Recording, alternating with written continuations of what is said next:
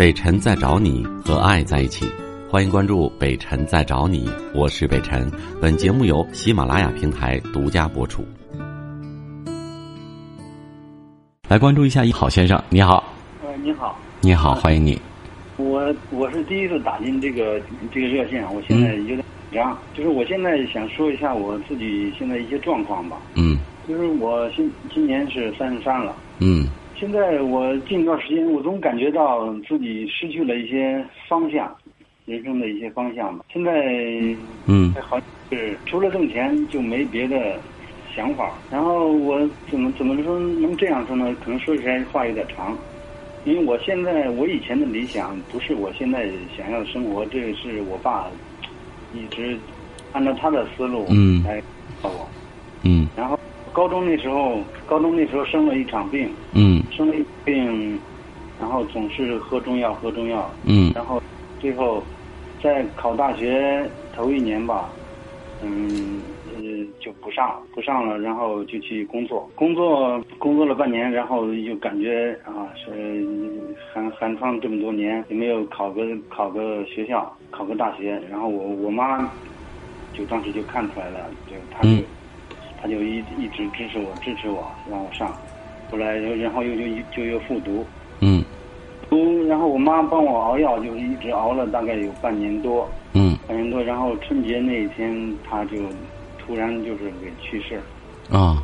我打击有点大。嗯。然后就，然后心里就算了，就想着算了，什么理想都不要了，就是就比较消极了。就想着，啊、无论如何就多挣点钱，孝敬、孝敬，就是就剩就剩一个老父亲了嘛。嗯嗯嗯做的事儿都按都听他的吧，然后就是所有事他给我怎么安排我就怎么做，然后就嗯上上大学，然后上完大学也也还算自己努力吧。嗯，现在的你不还是上大学了吗？也是去实现你的梦想了吗？你所谓的嗯屈就于你父亲的指令，指的是什么呢？我没太明白。好像你刚才好像表现的很消极，说算了吧，就就好像听父亲的吧，别惹他生气那个意思。我没太明白这里边有悖于你的本来的初衷的是什么呀？但是是确实是跟我跟我最开始上大学那时候想法是不完全不一样。是什么不一样？你的想法是什么？他又安排你做什么？他的想法就是，我因为怎么怎么说呢？因为我那时候上初中、高中那时候，我打就体育方面打乒乓球啊，挺挺好的。就是专业的问题呗。啊，对，那时候是想法是想走上一个体育啦，或者说其他的，因为我身体当时应该说身体还还不错，然后嗯，反正是没有按照我自己人生规划的。你妈妈活着的时候不就给你熬药熬药的吗？你怎么还能说身体不错呢？那个时候你还没考大学呢。初那时候，呃，不是初，应该是高二之前应该都已经很好，后来是身体不好。对呀、那你身体不好了，你也不能考什么体育院校了。嗯，这怎么能算你爸爸呃或者说违背了你的意愿？你那意愿根本就得放弃了，你自己的身体原因造成的，这个也可以可以说过去了吧。不过现在就是，我现在就是，不是过去你表达不清楚，我必须要追问，因为你现在从开始到现在，你矛头所指的是你父亲，你觉得因为母亲去世了，你不想违背父亲的意愿，一切好像按照他的形式了，所以现在所所做的事情，这个平淡无奇的，好像自己觉得有很多梦想没有实现。我觉得你不能委屈别人啊，起码你得说出来，让我能够认可啊，确实是跟你的意愿大相径庭，而你父亲强制的或者说呃比较强势的按他的指令去安排了你的一切。你传输给我们的是这样的一个观点，所以我要找到原因。是有，我总感觉是有这么一点的。不过现在，有这么一点的具体的原因是什么呀？嗯，就听他听了他的安排了嘛。他安排什么了？安排我就是不是我想学的那种，那那个谁安排你的呀？我爸爸，你爸爸安排你，你爸爸有那个能力吧？你爸爸想让你安排你学世界语，他你得能考上算呢。嗯他怎么能够去安排你呢？你说明能把话说明白吗？你自己你看你解释没解释明白？你说我你自己我问你你自己喜欢什么？他安排你什么？起码让我们知道两个矛盾的冲突点，对吧？你自己说你什么体育什么的，结果自己一身病，这个不不攻自破了，这是不成立的。后来是因为发了一些发生了一些事故，就是我腰给扭到了，所以所以说不能不能按照那个走了。对呀、你这你跟你父亲有什么半毛钱关系啊？我如的事情，但是还是不是主要的。现在就是说，那你能不能挑一个主要的说呀？我就是想听你父亲到底指令你做什么了。指令我就是呃，您您现在关注毛呃，就是我想说的，呃就是一个次次要点。我现在是想说的什么？我现在就是呃，突然感觉到人生没有方向，除了赚钱买房子，让让父亲过好一点。对呀、你说的第一句话就是你没有方向了。可是你第二句话说的就是这个没有方向的原因，是因为你父亲强制了，或者说做了你的主，而你选择的不是自己喜欢做的做的专业，这不是你自己说的吗？觉得很纠结，纠结的原因在于你啊。我毫不客气的说，你的思路不清楚，而且呢，记住说话的时候不要轻易有矛头所指。如果你认为这是次要问题，但是在我这儿，这就是一个这个问题的一个唯一的焦点。对不对？我们不能轻易的把责任推给别人，从自己身上找找原因。你的这种状态是导致你现在目前没有方向、不快乐的一个最终的原因，因为你不懂得从自己身上去找原因，而是归罪于客观的原因和其他人。如果从自己身上找原因的话，你会找出一个一个一个动力来。还有，目标不是别人给你的，是你自己给你的。再见。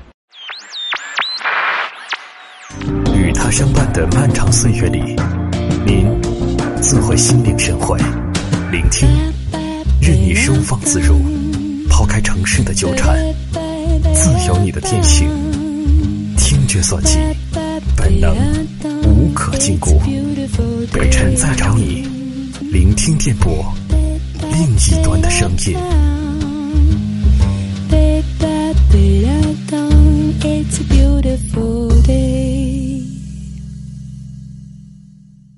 好，我们来接的是李女士，久等了，你好。北辰。嗯呃，我最近有一个事情，就是特别困扰我。嗯呃，我是那个现在结婚几个月了吧，但是就是跟我婆婆和这个新的生活，我感觉好像是融融不进去，因为我感觉就是现在住了这个新的房子之后呢，就什么都变了，就是从呃什么食物啊、格局啊、所用的东西啊，就甚至毛巾、拖鞋都不一样了。所以说，我就很不舒服。就包括我叫妈，特别是就是在我我这边的那个亲戚面前叫妈的时候，嗯我就觉得好像是对我妈妈的一种背叛。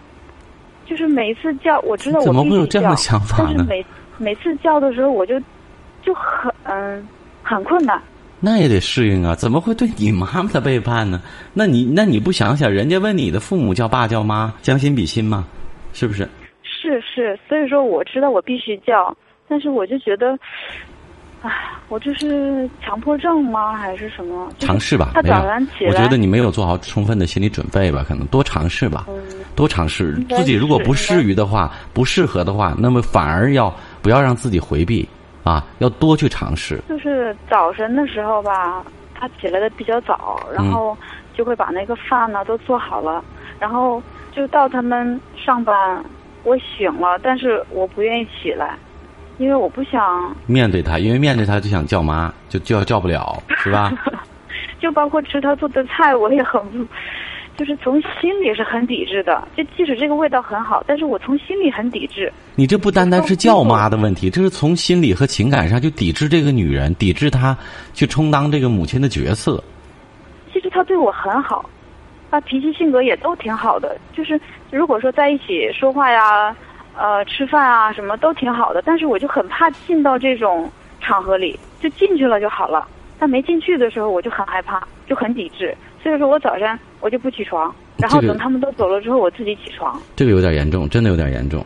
你能不能哦说说你的母亲是一个什么样的女人？你所受到的她的教育，你的家庭环境，我感觉跟她有关系。都很随和，都很随和。可能是我感觉有我以前就是好多年前，我好像是嗯，应该算是得得了一场病吧，呃，是抑郁跟那个强迫强迫症。当时嗯我也是在那个心理医院你做的得过这个病是吧？对对对，啊然后当时是吃药，然后把这个病给算是那个 控制了吧，嗯嗯嗯因为那段时间挺严重的。嗯，你现在又严重了。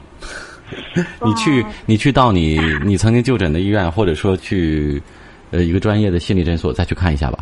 嗯，我觉得这个应该引起重视，否则的话，好像貌似没什么，但实质上它会阻碍和影响你很多很多东西，你的心理健康，还有你整个的家庭和谐、婆媳关系方方面面，以后就会这个事情会愈演愈烈，因为它只是目前只是一个单层面的一个征兆，但是可能会拓展到四面楚歌，所以我真正的提醒你，真的抓紧时间啊，再去复诊。